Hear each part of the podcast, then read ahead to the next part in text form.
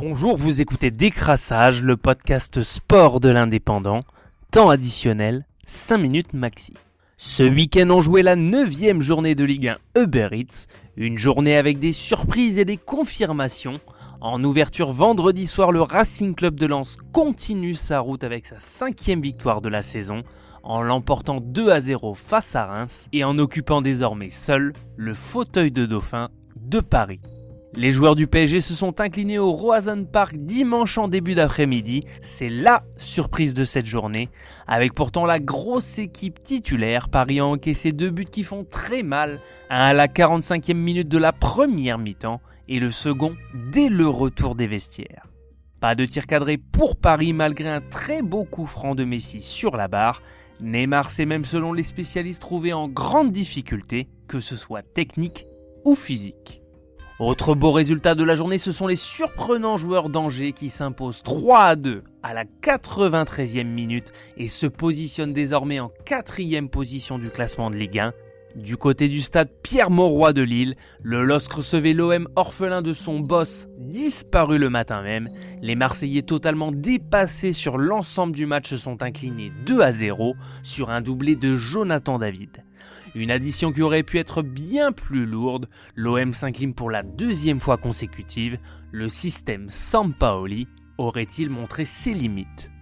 On termine par le derby du Rhône avec Saint-Étienne, lanterne rouge de Ligue 1, qui recevait un Lyon du milieu de classement. Bien que les Lyonnais aient ouvert le score par Oussem Aouar, les Stéphanois ont égalisé à la 95e par un pénalty transformé par Wabi Kazri, un nul qui n'arrange ni saint ni les.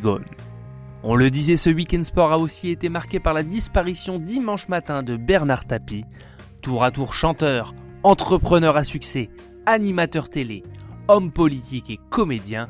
Au-delà de l'animal médiatique, Bernard Tapie était aussi un grand patron du monde du sport, avec tout d'abord en cyclisme, où il est le dernier patron d'une équipe française et d'un coureur français à avoir remporté la grande boucle, Tapi a su faire évoluer ce sport en payant mieux les cyclistes et surtout en faisant avancer la discipline techniquement avec les pédales de fixation et les cadres en carbone de sa marque Look apparus dans les années 80 qui sont très rapidement devenus la norme. Mais Bernard Tapie c'était surtout l'OM qu'il rachète en 1986 pour un franc symbolique.